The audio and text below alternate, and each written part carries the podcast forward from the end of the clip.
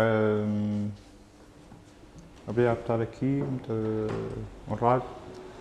Quanto a essa coisa da felicidade, eu não sei se não é um bocado apenas uma, ou mais uma, ou a construção. Vamos construindo.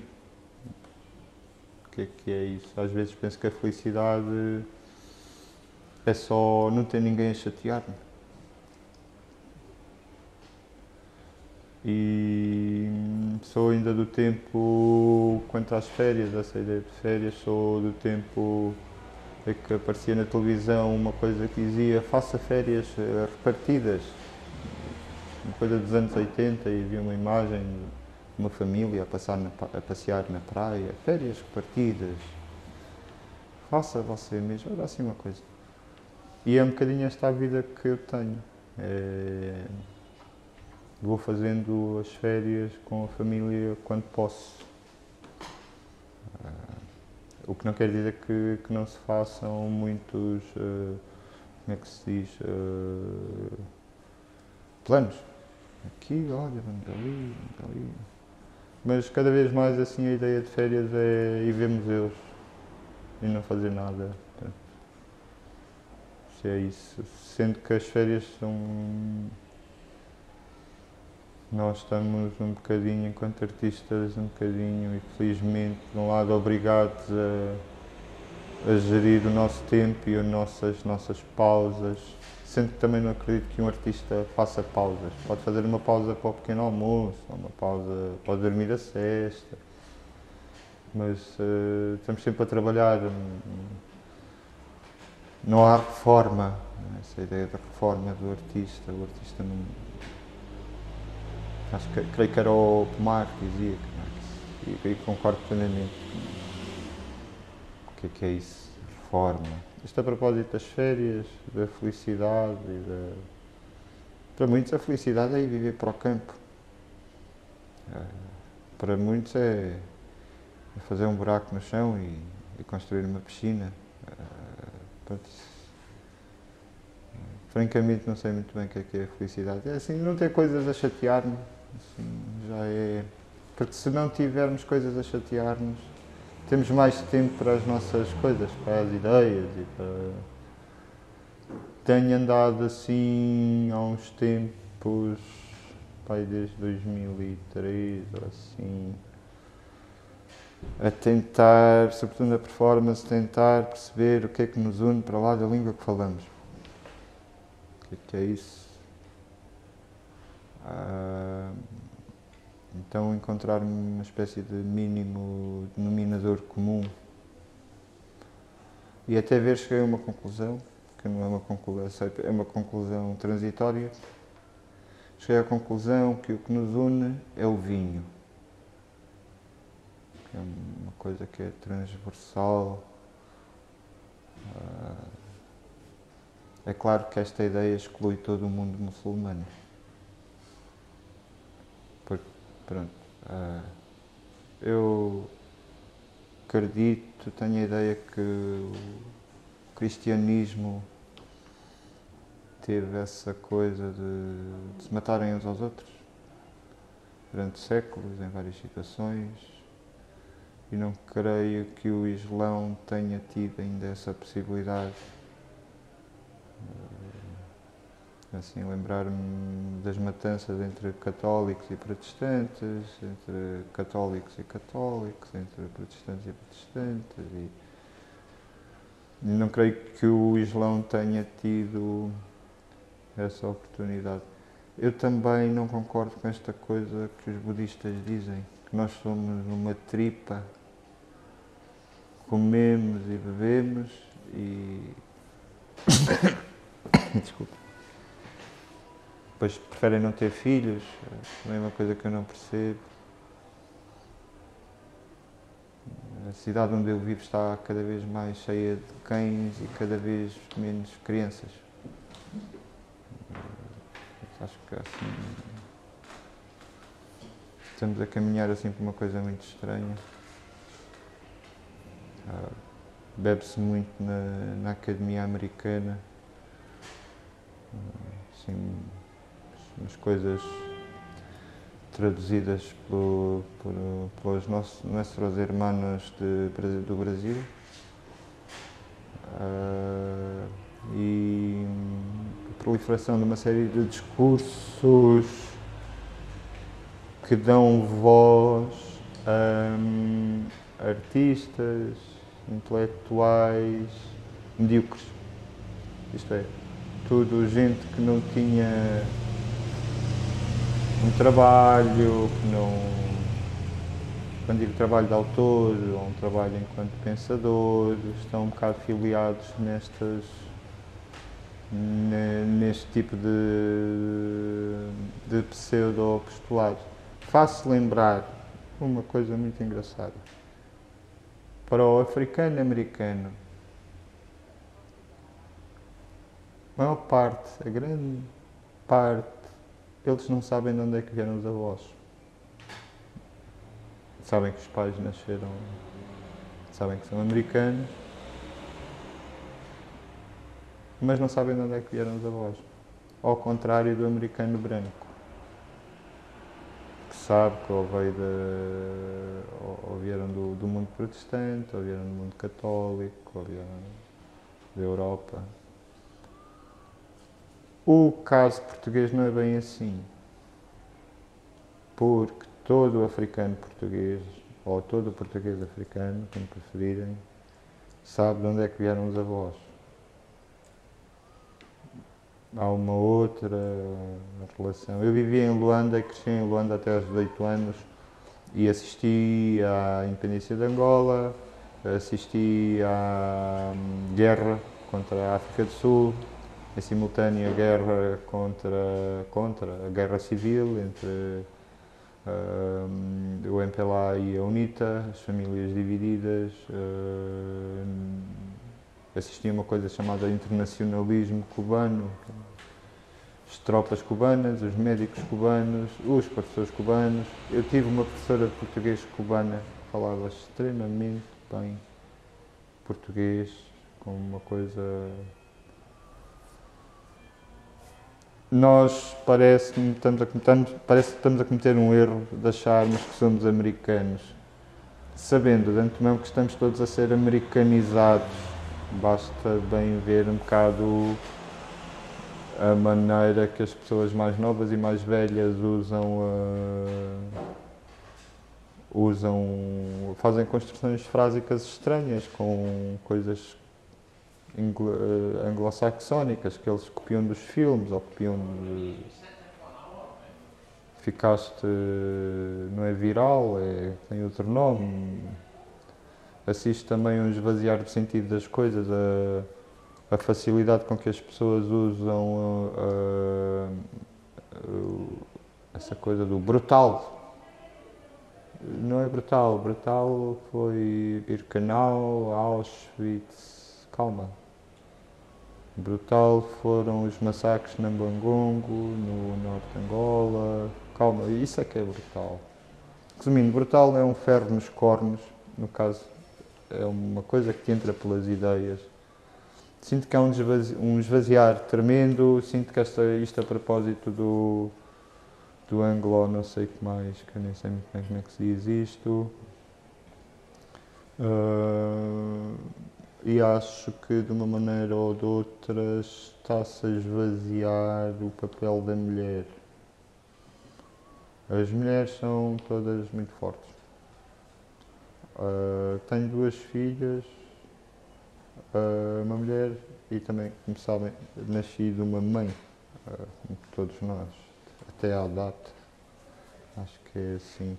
E acho que estás a esvaziar um bocadinho e está-se a apagar essa ideia de pessoa menstruada é uma coisa horrível uh, e depois não se pode dizer nada porque um dia destes vais, a, vais acordar, vais à porta de casa e tens lá um X uh, e é um bocadinho por aí, não sei se nós não estaremos a dar uh, munições a, a essas ideias da eugenia que estão a voltar, veja-se o caso da Polónia, onde as pessoas são perseguidas e são. Um, batem nas pessoas por serem. Também é uma coisa muito horrível. Eu acredito que muitas vezes a democracia é nefasta. Telemóveis, redes sociais nas mãos dos burros. Eu passei meia vida a fugir dos burros. E todos. Os burros homens, burros mulheres, pessoas com quem não se fala. E as redes sociais nas mãos de pessoas assim não é uma coisa muito boa. A coisa da desinformação e a coisa da proliferação de discursos nazis, xenófobos e hum, da coisa da vendetta, a, a capacidade de massificação. Eu lembro-me de andar no liceu e ter problemas com este ou aquele rapaz. Hoje em dia não se pode ter problemas porque basta um clique o amigo chama 20 amigos, eu vou ter que fazer o mesmo. Também fazer um clique, chamo mais 20 amigos. Já não é. Já não são as minhas ideias contra as tuas, já não, já não só são. Já é uma coisa diferente. Então eu proponho que tenha a, semelhança que, que, que, da carta de condução, que as pessoas têm que estudar o código, têm que estudar a parte mecânica, têm que fazer aulas de condução e depois têm que fazer os testes para estarem habilitadas proponho que se fizesse uma coisa assim, algo semelhante para o uso do telemóvel, uh, não enquanto telefone, mas enquanto aplicação disto e aplicação daquilo. Exemplo, queres ter Facebook, então tens que estudar. Tens de saber como é que funciona, saber eh, questões de ética básica e para todas as outras coisas igual. Um bocadinho assim, creio que a democratização é, não sei se nos estará a tornar-nos mais preguiçosos, mais estúpidos, porque sabemos, mas não sabemos. Uh, falava com alguém sobre um filme de um realizador. Ah, conheço, conheço, conheço. Ah, conheces? Então, o que é que tu viste? Então, uh, pá, vai à Wikipédia e na verdade sabe mais do que eu. Mas não sabe. Ou será que sabe? Bom, é, vamos por aí. E eu sinto um bocadinho isto tudo a desabar. Eu considero que estou numa, numa, numa geração intermédia que já não fez. É demasiado novo para fazer, como se dizia, a quarta classe antiga. Coisas que os nossos pais tiveram essa sorte, pois chamado conhecimento de base depois te permitia ir galgando etapas, ir aprendendo, mas tens uma mesa, um conhecimento bastante. Hum, ah, como é que se diz? Bastante uh, sólido para poderes evoluir. O que eu tenho visto. Tenho visto muitos artistas, performers e todas as áreas, mais algumas, de repente vão fazer o, um mestrado para seguirem para não sei o quê, mas na verdade andaram o tempo todo a fazer outras coisas. Então não tiveram esse tempo, isso para além de produzir grande frustração. Hum, não sei, mas depois o mercado de trabalho obriga-nos um bocadinho a fazer isso, não é? se não tiveres o grau tal, vais deixar de dar aulas nas, na escola onde dás aulas há mais de 15 anos e és um excelente professor, eh, professora. Eh, as pessoas saem daqui com conhecimento e saem com vontade de aprender mais e este e aquele e aqueles ex-alunos hoje em dia são os grandes profissionais nas suas áreas, mas na verdade o professor tem que o caso de uma amiga minha que dá aulas de, na Faculdade de Arquitetura de Coimbra e tem que fazer o mestrado. Uh, É por aí. E já lá está a trabalhar há não sei quantos anos, mas tem que fazer. Ah, sim. Essa é uma história. Isso é uma história que remonta a 97, 98 e 99 e falava-se muito de uma coisa que, aí, que vinha aí que era a internet.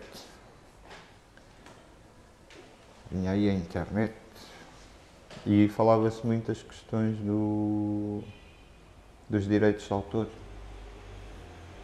E então esse livro que se chama Escola de Portadores, editado pela Fenda, é uma coisa relativamente inconsequente. Isto é bastante inconsequente porque depois já conto, mas foi feito neste contexto.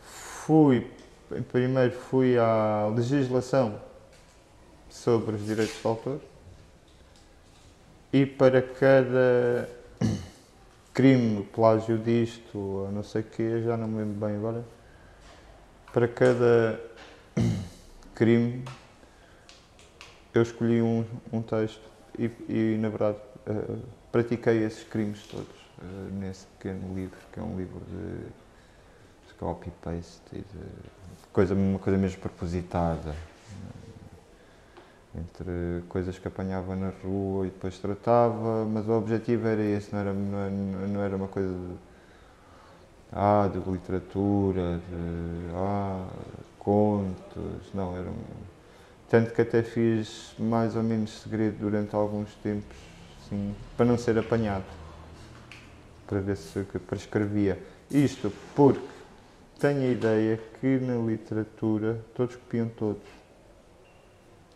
Uh, e vão-se copiando, e vão-se copiando, e vão-se copiando, e vão-se copiando. A literatura é um bocadinho isso, para mim. Não, não este copiar aquele, copiar aquele. E era, era um livro, um livro muito, muito mal escrito, passou pela mão de não sei quantos revisores, horrível. Assim, uma coisa. Pá, se ainda fosse esgrima, talvez com um bocado de treino pudesse, mas pá, aquilo não. Então parei. Pronto, não é que me tivesse dado algum gozo, porque na altura eu tinha aquela vida de ator de teatro e se calhar as pessoas não têm bem essa ideia, mas é uma vida muito desgastante. Que tens folga à, folga à segunda, que serve para ir pagar as contas.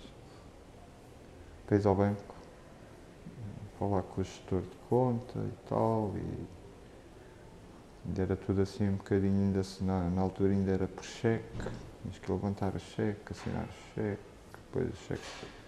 Não sei se lembram agora tudo muito mais. Felizmente não é preciso dar esse passo. E foi mais ou menos por essa altura que eu comecei a ler uma série de coisas. Uh, tive a sorte de ter uns amigos que andavam na altura na Faculdade de Belas Artes do Porto uh, para estudarem para serem artistas e tinha os meus amigos de Lisboa que tinham acabado as Belas Artes três ou quatro anos uh, antes. Quer dizer que uns tinham as bibliografias e os outros tinham os livros. Eu pegava na bibliografia, cravava os livros e tinha a sorte de não ter que, tinha a sorte que, de não ter que, hum, que prestar provas eu não tinha que fazer desenhos, não tinha que apresentar um projeto, não tinha que, não tinha que fazer nada. Não, nem tinha interesse. O meu interesse era fazer teatro, pronto, já, já estava um bocadinho. Também eh, percebi que eu não era feito para aquilo. É preciso ser muito forte e, e muito. coisa que não me parece que seja forte o suficiente, pelo menos para isso uma coisa de paixão e, de... e depois alguma coisa mais técnica, prática, de rigor, com a qual eu não convivia bem.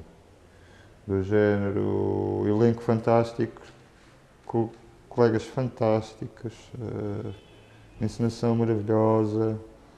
No dia da estreia o espetáculo tinha um tempo, duas semanas depois tinha mais, ou dependendo do dia, podia ter menos mas coisas assim, diria, graves, do género, num espetáculo de uma hora e quinze, ter menos de 10 minutos. Considero grave. Hum, vá lá, no espetáculo de uma hora e quinze, tenha dois minutos menos, hum, hum, mas 10 minutos, acho que faz um bocado de diferença. Então é, é a minha a minha coisa com a performance é um bocadinho essa também do rigor, é isso que me interessa.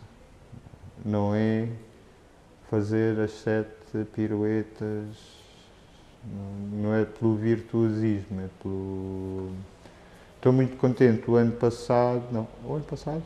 Acho que. Ou foi este ano? Olha, já não sei. Uh, fui fazer os jardins de verão convidado pela ZDB, então fiz quatro apresentações no grande auditório da Gulbenkian, onde casei duas performances, uma de 2003 e uma outra de 2007. E fiz o mesmo programa.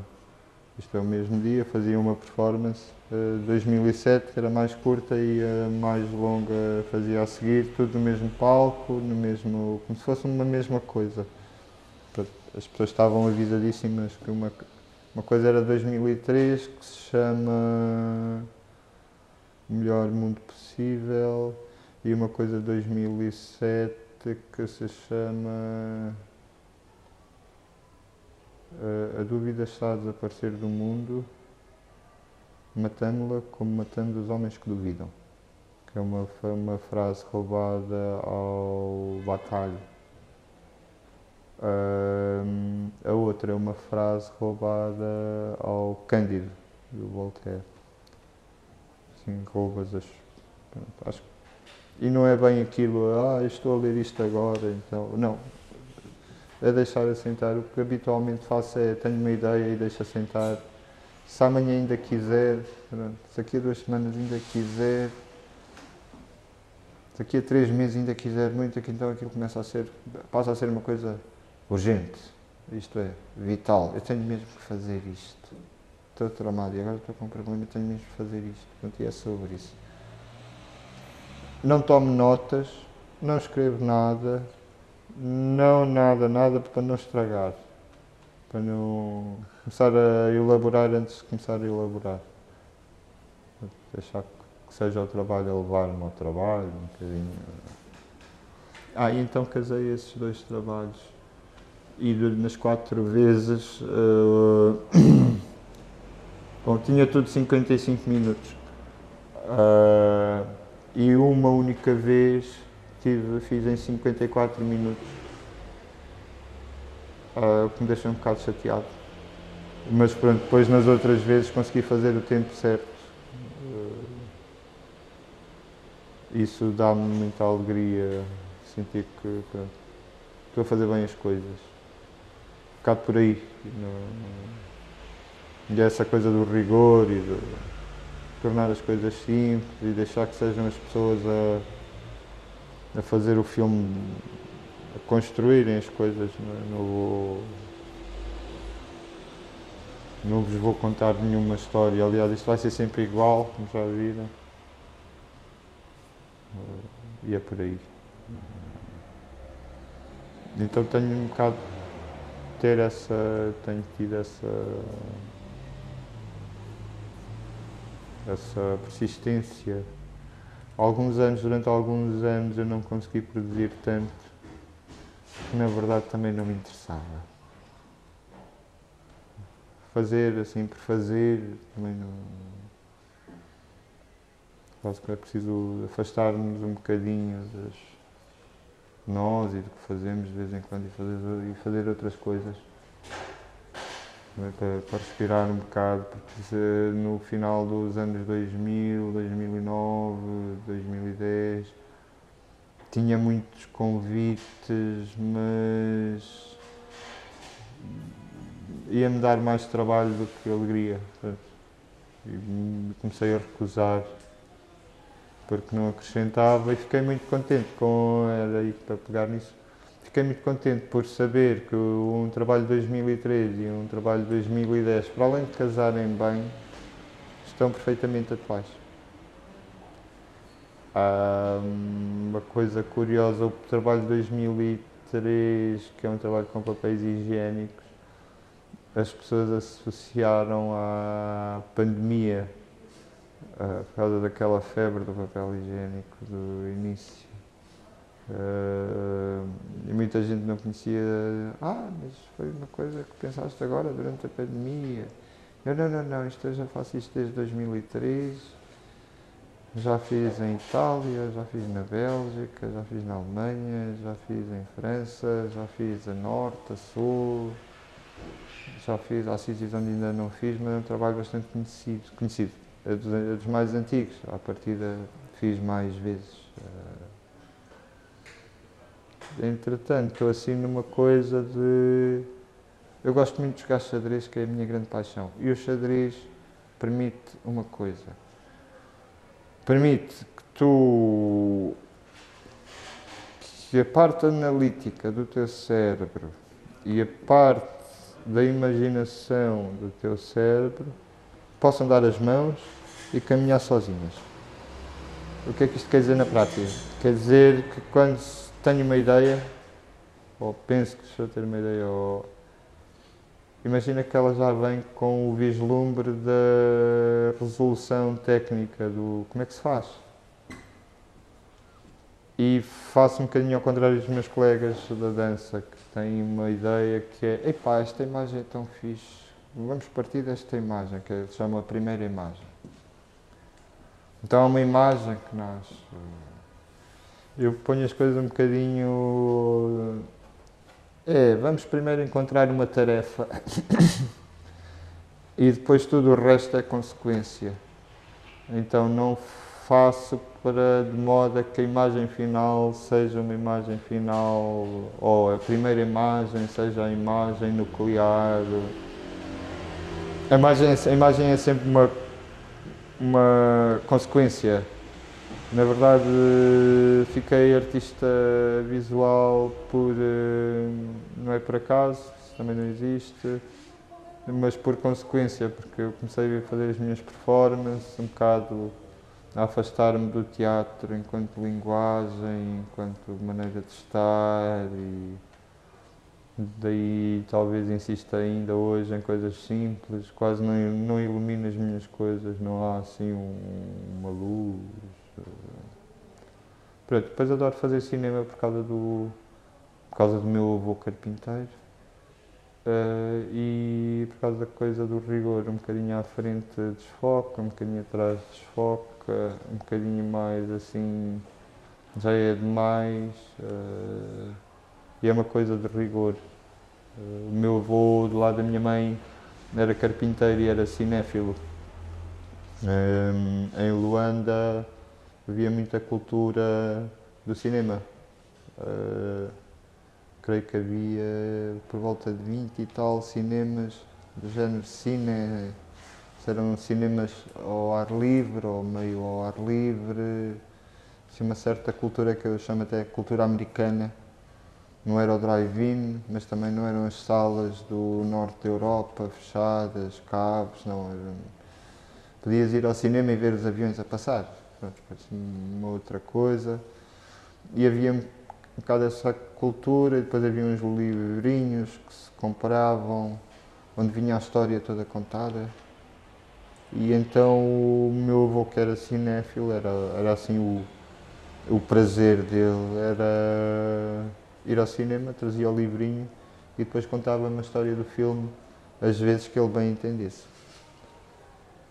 Então uh, passei parte da vida a ver os filmes de referência do meu avô. Uh, por exemplo, um filme chamado Big Sky, filme conhecidíssimo. Uh, está traduzido para português para A Princesinha de Olhos Claros. Havia assim umas coisas então eu ouvi falar da história da Princinha dos Olhos Claros, mas era a história do filme Big Sky e depois estes livrinhos, tinham assim umas fotografias com umas mulheres, todas elas lindíssimas, com uns homens muito elegantes. E o meu avô lia e depois contava-me, depois aconteceu aquilo, depois aconteceu aquilo e aquilo e aquilo. E eu fui ficando cinéfilo um bocado sem, sem dar conta. Hum. Depois com os anos tive a oportunidade de ir fazendo um bocadinho aqui, um bocadinho ali, um bocadinho ali e entretanto foi tornou-se um bocado vício. Um ano ou uns meses que assim se eu fico sem filmar assim seis meses já começo a ficar assim com cara de molho azedo, como se dizia assim. Dá muita alegria, pronto, é extenuante, é e pronto, então estou num processo curioso. Eu tive a felicidade de trabalhar com o João Fiadeiro na altura em que ele estava a desenvolver o método de composição em tempo real, o que foi, acabou por ser determinante na minha produção artística, na performance e nas visuais. Uh, estou a falar do método e da possibilidade de ter estado a trabalhar com aquelas pessoas, que umas eram mais, umas vinham, outras vinham, mas havia assim mais, mais ou menos assim um núcleo também derivava um bocado. Uh, e então estou há uns anos para cá tentar, não é transpor ou tentar tão pouco desenvolver um método, tão pouco não é isso. É, onde é que estas coisas se juntam? Por exemplo, coisas técnicas do stand-in, que é põe um ator, geralmente não é o ator, é alguém da equipa, mais ou menos da altura do ator ou da atriz, mais ou menos vestido com as cores do ator ou da atriz, da personagem, para se fazer a luz, para se medir uh, uh, as distâncias. Habitualmente, quando os atores estão na, a conversar com os atores, depois são chamados e alguém já fez o stand-in. Quando o ator chega ao set, olha, estás a ver aqui esta marca, tens este triângulo no chão, vais daqui, paras no triângulo, dizes aquelas coisas combinadas e depois vais para este outro triângulo. E depois olhas para trás e alguém vai dizer corta, não te preocupes. Então, quando é assim, a atriz ou o ator não participou grande, grandemente na coisa, porque vai, vai executar eu prefiro estar a fazer eh, o stand-in, ponto, ponto de partida, segundo ponto e o terceiro ponto. Porque quando for para filmar eu já lá estou. Não ando à procura da luz, não... diria que posso propor à, à realização outras coisas. E não estou a tentar com isto dizer, ah, elaborar muito, ou entrar no método, ou, nada, não é nada disso. Eu só estou a tentar perceber onde é que estas coisas da composição de, em tempo real, que por exemplo neste caso é a noção de espera, a noção de já estás lá,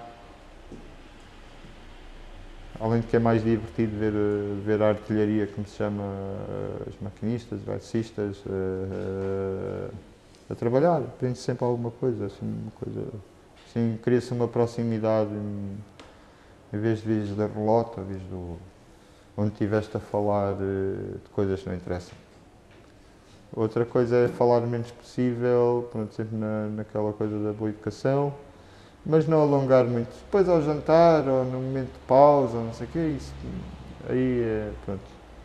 Mas guardar energia, uma vez que são uma, são 11 horas, não é? Que é muito, é muito difícil uh, estar 11 horas com o mesmo. Às vezes em situações tremendas, ou de muito frio, ou de muito calor, ou de coisas mais chatas, de, de perturbar. Uh, que é um bocadinho o que acontece numa partida de xadrez clássicas, que é, são jogados para, para 30 lances, cada jogador tem uma hora e meia. No final são 3 horas.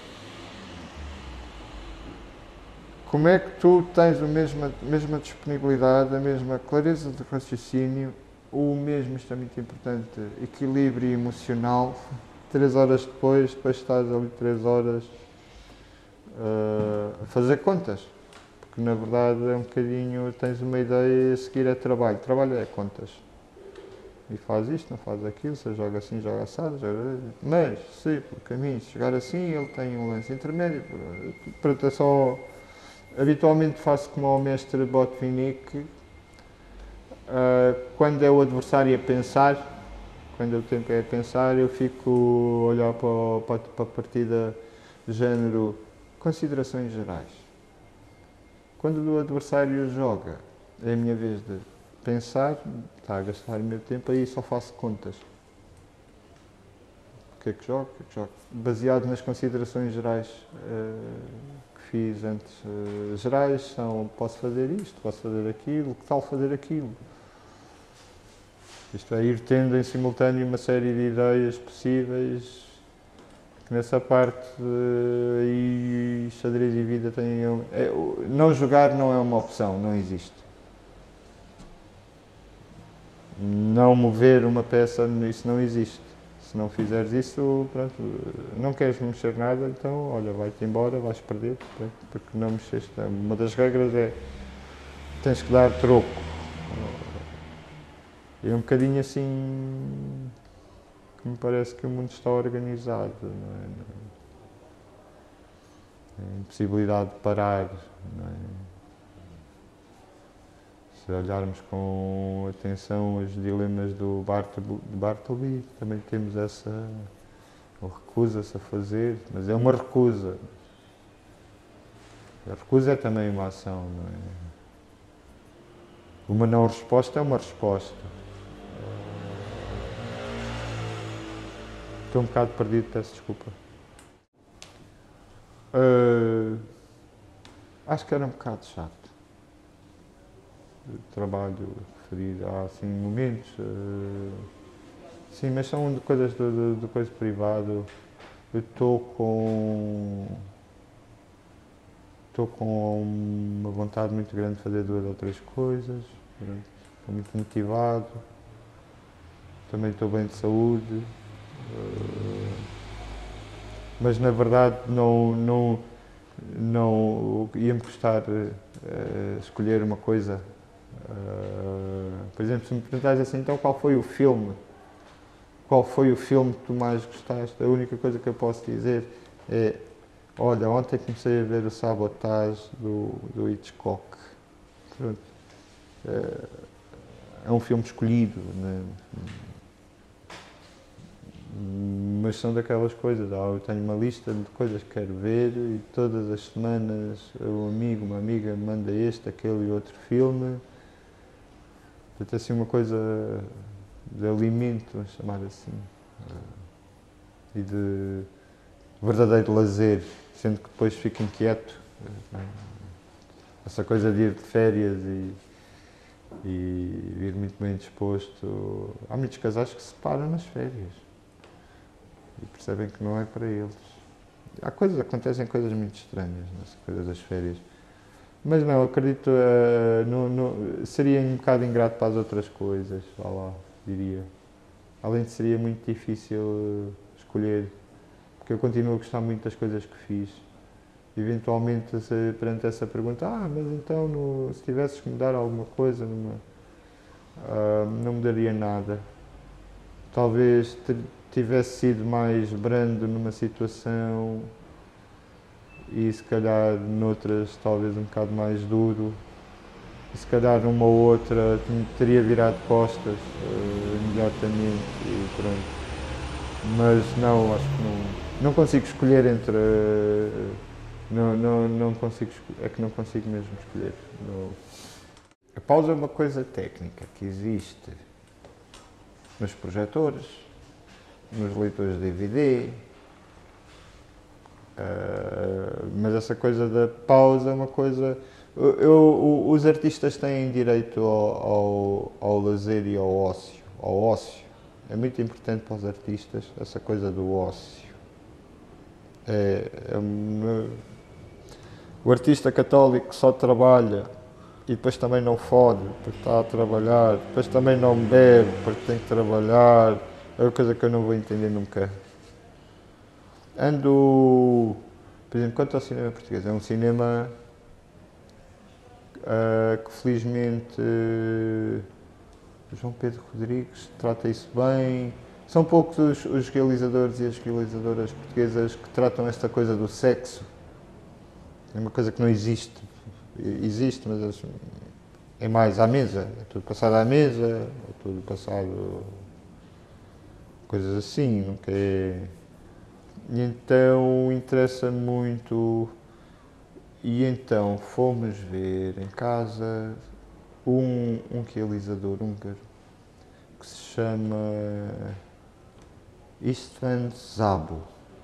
Tem um filme muito limpinho chamado Sunshine com o Ralph Fiennes, é quase que estraga aquilo tudo, mas depois também não estraga. São a história de uma mesma família de judeus húngaros uh, que atravessa até uma, duas, três, quatro gerações. Eh, é considero que é um realizador é um realizador que trata muito bem estas coisas sexuais. Um outro filme que é o Coronel Riddle que é sobre homossexualidade no, nas tropas persianas, nos cossacos, creio, sim. O, o, os últimos soldados romanos, românticos, também uma coisa muito delicada e também muito bem tratada. Tem um outro filme, um outro filme dele muito conhecido, também chamado Mephisto, que é a história de um ator de província que ascende com Weimar e às tantas hum, acaba por ser o diretor dos teatros do regime nazi. E renegando tudo, uma cena muito bonita, muito, muito bem feita. Este ator tem um, uma professora de dança que é amante também. E as cenas uh, de sexo são muito bem feitas, não é? não é uma coisa explícita, não é uma coisa gratuita, não é uma. É um bocado como os amantes, a coisa vai andando e. Coisa, com muita graça e. não sei explicar. Isto a propósito da desexualização. Se formos ver os, os filmes dos anos 80, o Hit e essas coisas da altura, as pessoas estavam muito mais despejadas. Era, éramos muito menos moralistas. E agora sinto, sinto que somos muito moralistas todos, assim, uma coisa, uma prisão. É uma prisão. Uh, e eu não sei se estas novas coisas não estão a reproduzir o, o, o padrão do heteronormativo, uh, no caso seria estúpido normativo, que é a estupidificação na verdade, nós tendemos a copiar um modelo que conhecemos. Não sei se não, não está a eclodir uma espécie de outro patriarcado, novo patriarcado, chamem-lhe o que quiserem, mas é a mesma. A bitola é a mesma, as regras são as mesmas, uh, muda-lhe o nome. Uh, posso chamar o transpatriarcado Uh, vamos por aí, é a mesma coisa, só que muda. Por exemplo, acontece com frequência quando há uma revolução. Quando há uma revolução, as coisas, os, os revolucionários tendem a mimetizar, mimetizar o que lhes foi dado. Por exemplo, um amigo meu de escola de Angola diz uma coisa muito bem, e diz muito bem. Que é uma pessoa que está inteirada, isto é, vive e sabe do que é que está a falar. Diz que a revolução angolana, o poder angolano, a elite africana do momento em África, reproduz os hábitos e as práticas coloniais com, com a, segregação económica, a segregação uh, racial, uh, ostracização das pessoas que possam não. no fundo, o que está a fazer, está-se a fazer um bocadinho ainda o que o colono já fez e não sei se não será em pior. E apresento este quadro para este contexto de, como é que se diz agora, pessoa menstruada, por amor de Deus não se aguenta. Façam entender? Não se aguenta. É o quê? Querem. Querem. Eh, estão a fazer desaparecer as mulheres? Então. Para quem? Para agradar aos homens que mudam de sexo? Para agradar aos homens que gostariam de mudar de sexo?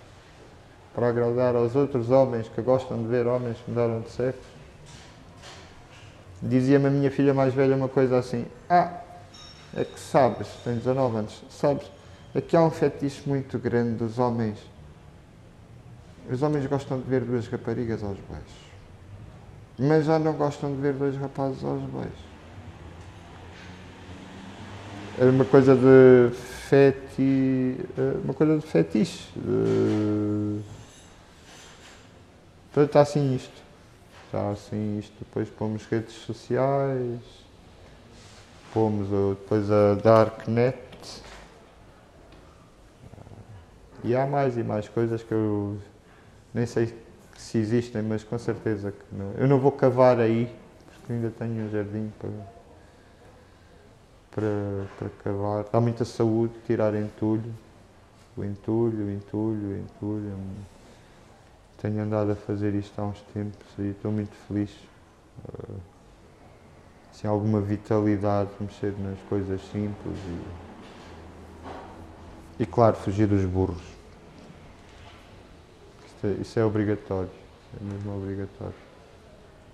Mas se puderem ver os filmes do Sabo e Estevão Sabo, são geralmente épicos, são filmes longos, muito bonitos, muito bem feitos, muito, com muito ruído até visual, assim, música sempre muito boa, os atores e as atrizes são. Este filme Sunshine, que é o filme que vou chamar mais americano, em que aquela atriz muito conhecida, até parece feia no filme, geralmente ela parece sempre muito bonita.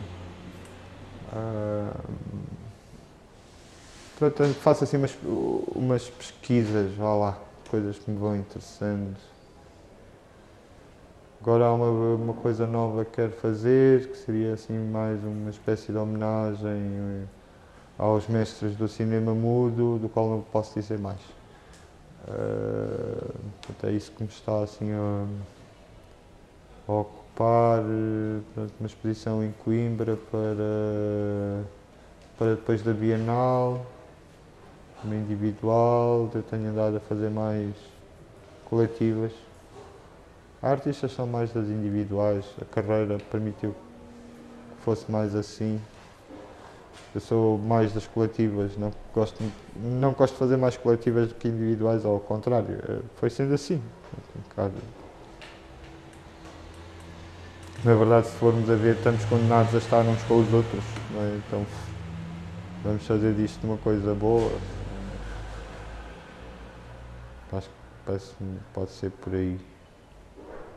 Sim, se pelo caminho pudéssemos acabar com toda a espécie de religião, melhor. Por exemplo, cinema. Cinema sim, mas doutrina não. Que é o que está a acontecer também, que já está uma coisa. Vamos para a, vamos para a doutrina, vamos. Estamos a funilar outra vez. Né? As padrecas do mau sexo bocado assim, fica toda a mesa a comer. Uma seca.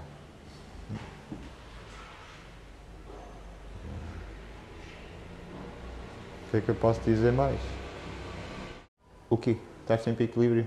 Equilíbrio, o, o, o, o, equilíbrio, quando se diz equilíbrio, é, é, contempla desequilíbrio.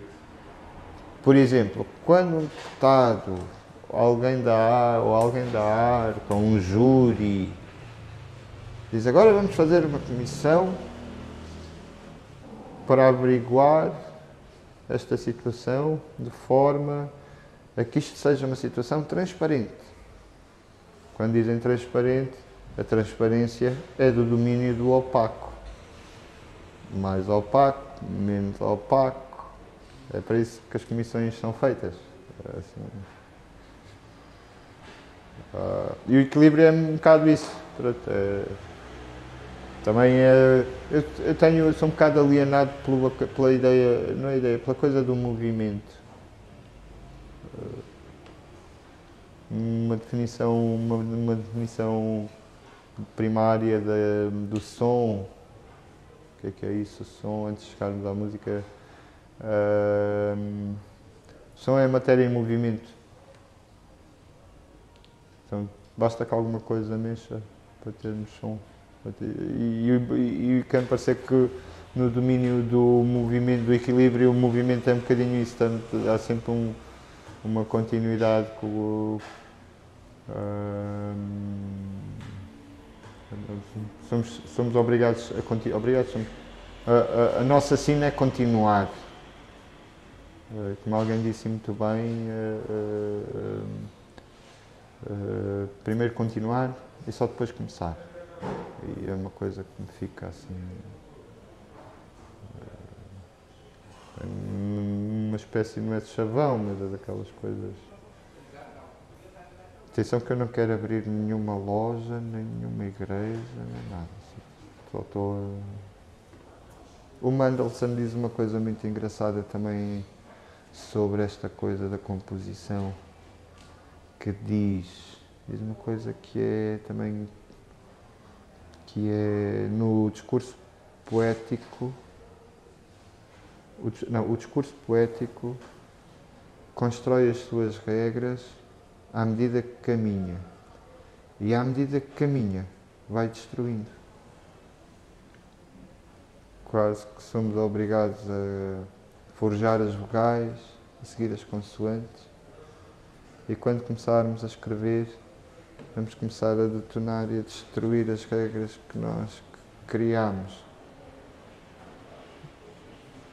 esta coisa do Mendelssohn uh, desfaz todas e quaisquer ideias que os dadaístas nos tenham dado.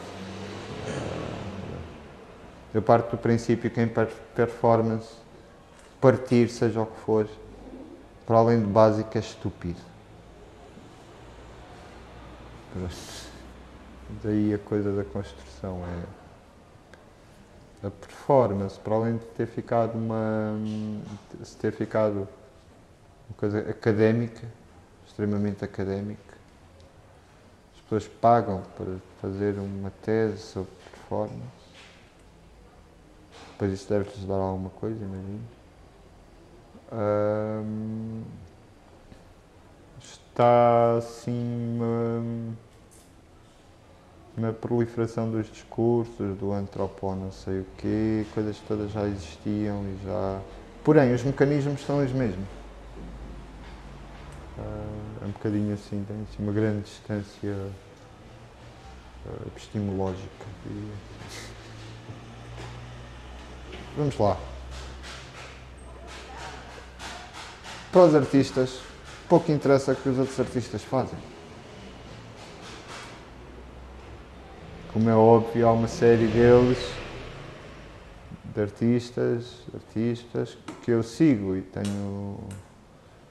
Não, não que o trabalho que vá ver me, me dê algum tipo, ou me produza em mim algum tipo de revelação que me permita continuar, que me inspire, não sei o quê, não sei o quê. Uh, não, é por simpatia, porque gosto, porque admiro.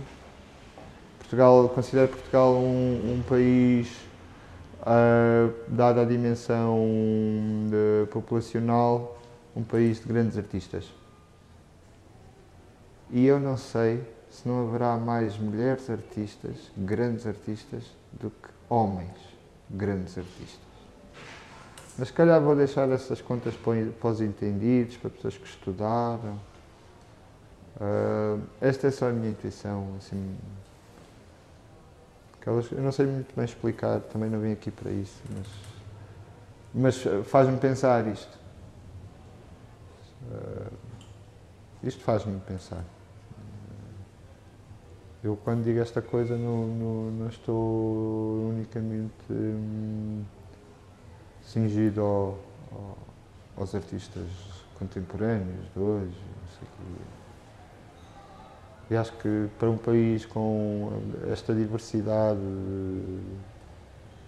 num, num retângulo tão pequenino, acho que se podia fazer muito mais pelo, pelo interior, sem paternalismo, seria muito fácil criar uma rede de... Nós temos uma tradição copista tremenda. Pergunto-me é que não se copiam outras coisas.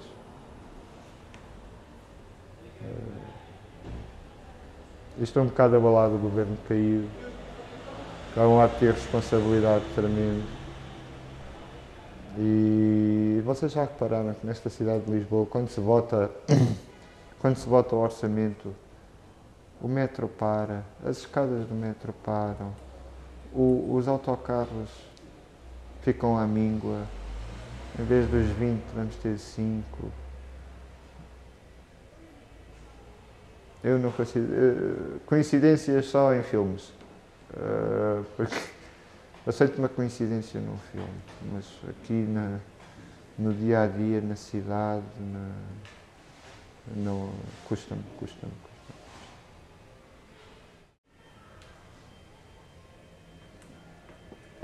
É assim uma pergunta. Bom, se fosse sexta-feira, o que é que vocês vão fazer amanhã? não, mas não assim de repente não, não, não tinha que pensar porque seria fácil eh, fazer uma pergunta leviana ou eh, impensada ou são perguntas muito sérias. E essa é uma pergunta muito séria. E hum, alguém me disse há uns anos assim uma coisa e disse-me bem no combate entre o homem e o mundo, escolhe o mundo.